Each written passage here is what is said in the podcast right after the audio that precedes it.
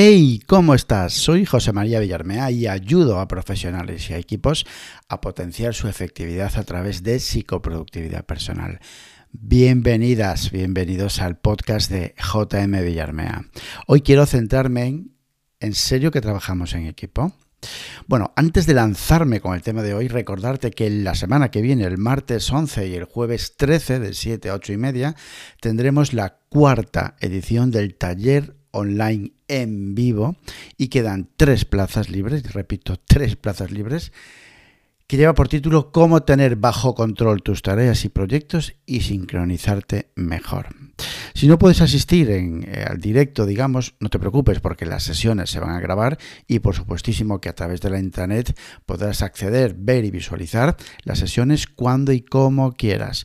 En las sesiones te resumo brevemente. En la primera sesión trabajaremos cómo conseguir lo que te propongas y dejar de tener la sensación no avanzar. Trabajaremos prioridades, trabajaremos objetivos, desgranaremos cómo tener el control de tus tareas y proyectos y ser dueño de tus días y de tus semanas. Es decir, trabajaremos un flujo de trabajo de tareas y aprenderemos a planificar nuestro día y nuestra semana de trabajo. En la siguiente, la siguiente sesión, el jueves, trabajaremos cómo dominar y gestionar proyectos en equipo y fluir, básicamente y lógicamente centrado en, proyectos en equipo, y claves prácticas para compenetrarte bien con tus compañeros. Vital. Tienes toda la información en mi web en jmvillarmea.com en el menú arriba o si accedes a través del móvil a la derecha, que será el menú eh, Taller Mayo. Ahí tienes toda la información. Recuerda, quedan tres placitas el viernes cerramos. Y ahora sí. Esto, ¿cómo era el título? Ah, sí. ¿En serio que trabajamos en equipo? Vamos allá. Cuando un equipo de fútbol se le tacha de que le falta trabajo a un equipo, entendemos básicamente que, bueno, que, está potenciado, digamos, que, que las individualidades, mejor dicho, están por encima de todo. Pero cuando hablo de trabajo en equipo o trabajo de equipo en el contexto del deporte, no me refiero a pasar, me refiero al, contexto del deporte, no me refiero a pasarnos el balón, en este caso en el fútbol, la pelota o lo que sea. No me refiero a que participen todos. Eso no es trabajo en equipo.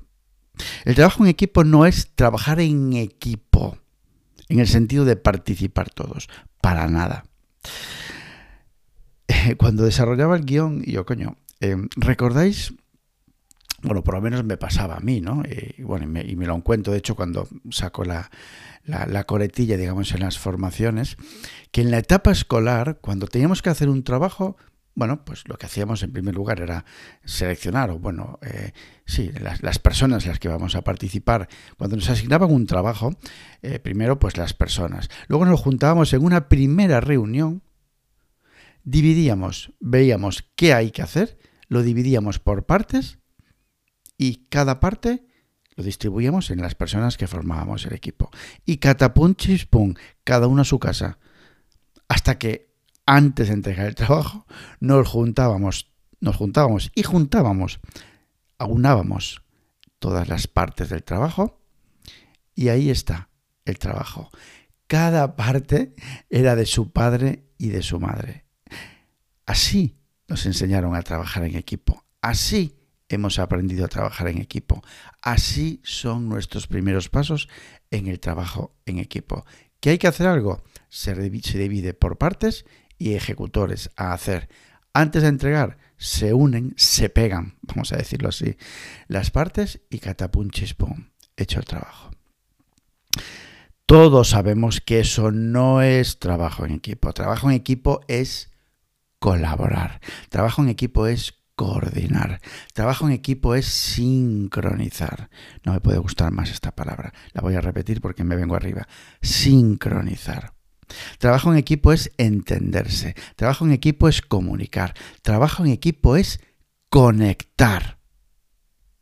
Está más que demostrado que cuando un equipo de fútbol, y, y bueno, en este caso voy a poner el ejemplo de un equipo de fútbol, funciona y funciona de verdad, funciona como equipo, suceden muchas más cosas aparte de aquello de que participen todos en el juego. Fijaos, atentas, atentos y a ver si encontramos el símil con nuestros equipos de trabajo. En primer lugar, ese equipo de fútbol, cuando realmente trabaja en equipo, se conocen y cada jugador conoce perfectamente el rol de cada integrante del equipo, el rol de cada integrante del equipo. En segundo lugar, los objetivos, las metas, las tienen meridianamente claros. Todos reman hacia el mismo objetivo. La mente, los pensamientos, visualizan, están alineados. Esas metas se tocan, se visualizan, se trabajan mucho a nivel mental. En tercer lugar, se comunican eficazmente. En los entrenamientos, lo habréis visto, bueno, seguro, seguro no, segurísimo, en los entrenamientos, esas, esas sesiones de piña que hacen antes de comenzar y al finalizar el entrenamiento. Sesiones de comunicación, de piña, donde se habla de mejoras, de objetivos, donde los jugadores aportan valor con su conocimiento y su experiencia donde se exponen soluciones a esas trabas de equipo, a esa mejora continua. En definitiva, reuniones o sesiones donde todos aportan y se comunican con fluidez y confianza en cada integrante. Comunicación eficaz. ¿Os suena algo así como las reuniones que he hablado más de una vez de sincronización? Algo va por ahí, ¿verdad? Cuatro, cuarto en cuarto lugar, tienen clarinete qué valor aportan al equipo. Es decir, tienen claro que el primer paso para sumar es uno mismo. El primer paso es estar en forma uno mismo, cuidarse. Y saben que el entrenamiento individual es de vital importancia. Aquí entra la productividad personal, la gestión personal en los equipos de trabajo. Quinto, cinco. Tienen una forma de trabajar en común. O lo, que se, o lo que se conoce en la jerga del fútbol como estilo de juego. Tienen un estilo de juego. El equipo tiene una manera de hacer. Un know-how definido. Un estilo común. Cada jugador aporta su valor al método de trabajo, al estilo del equipo. Pero todos, todos, todos los jugadores saben a qué juegan. ¿Qué hacer cuando se ataca? ¿Qué hacer cuando se repliegan? ¿Cómo organizar un corner? Yo qué sé, incluso ciertas jugadas que ya están ensayadas. Eso es know-how. Eso es un trabajo, una manera, una forma de hacer en común. Esto lo podemos relacionar muy bien, por ejemplo, con la gestión de proyectos en equipo. Ese know-how, esa manera de hacer cuando abres, cuando gestionas, cuando desarrollas y cuando cierras un proyecto. Por supuesto que hay que tener un know-how en común. En sexto lugar, el ambiente positivo y de confianza. No me puede gustar más.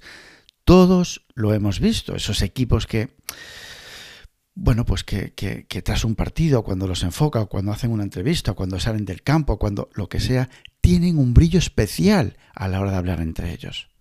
Se nota, se percibe una amigabilidad especial, esa conexión a la hora de gastarse bromas en los entrenamientos, esa confianza en definitivo ese apoyo emocional.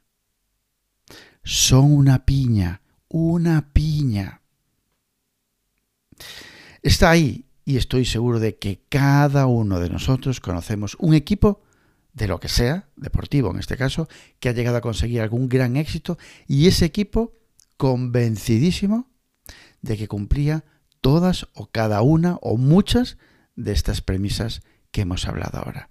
¿Te suena? Reflexionemos, vuelva a escuchar el episodio. Aquí detrás de este, de este pequeño ejemplo en cuanto a la gestión de los equipos de fútbol, en este caso, que sincronizan, que de éxito, hay mucho detrás.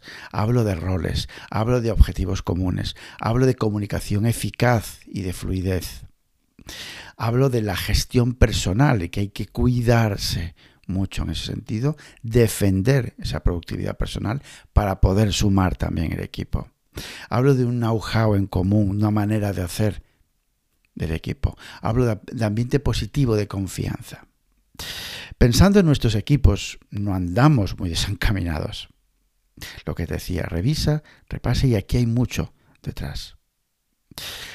¿Por qué no pensamos y actuamos como un equipo de verdad? ¿Somos un equipo o somos más de individualidades? Así que nada, ahí dejo la reflexión de hoy. Recuerda el curso Tres Placitas, Majete, Majeta. Así que nada, me despido por hoy.